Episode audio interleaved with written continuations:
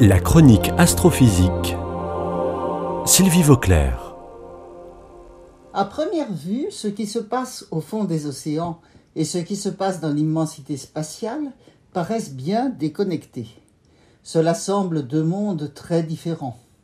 Et pourtant, les océans, comme la Terre tout entière, font partie de l'univers, et les êtres vivants dans la mer sont soumis aux aléas spatiaux ils peuvent même parfois nous donner des indications précises sur des événements célestes qui se sont passés alors que l'humanité n'existait pas encore.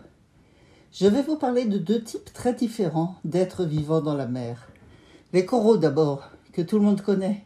Ce sont de petits animaux mous, appelés polypes, dont la bouche est entourée de tentacules pour attraper de la nourriture.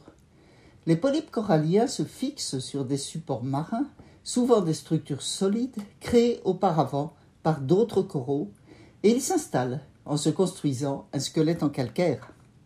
Ils finissent ainsi par créer de proche en proche, en collectivité, ce qu'on appelle une barrière de corail.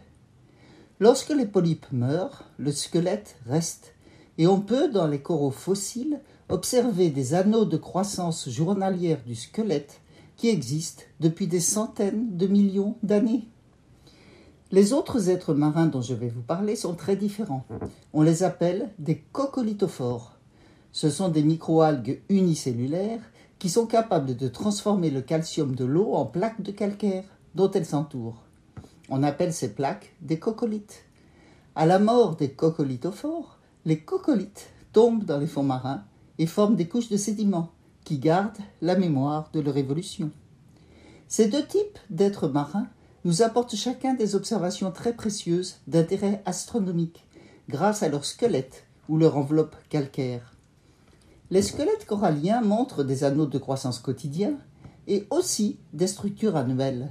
On peut donc compter le nombre de jours dans une année, et cela depuis très très longtemps. On découvre par exemple que pendant le Dévonien, il y a 380 millions d'années, l'année comportait 400 jours d'une durée de 22 heures seulement. Cela signifie que la Terre tournait plus vite sur elle-même que maintenant. Cette observation est cohérente avec les calculs du ralentissement de la rotation de la Terre au cours des millénaires, dû au phénomène de marée lié à la Lune. Quant aux coques calcaires des coccolithophores, elles mettent en évidence des variations de l'excentricité de l'orbite terrestre, avec des cycles d'environ 100 et 400 milliers d'années.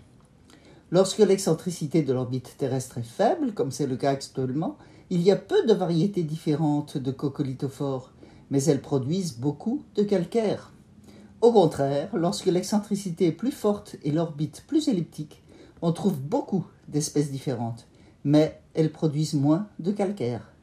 Dans la mesure où le calcaire est du carbonate de calcium, qui piège donc des atomes de carbone, tout ceci a des conséquences encore mal connues sur le cycle du carbone dans les océans, très important pour le climat terrestre.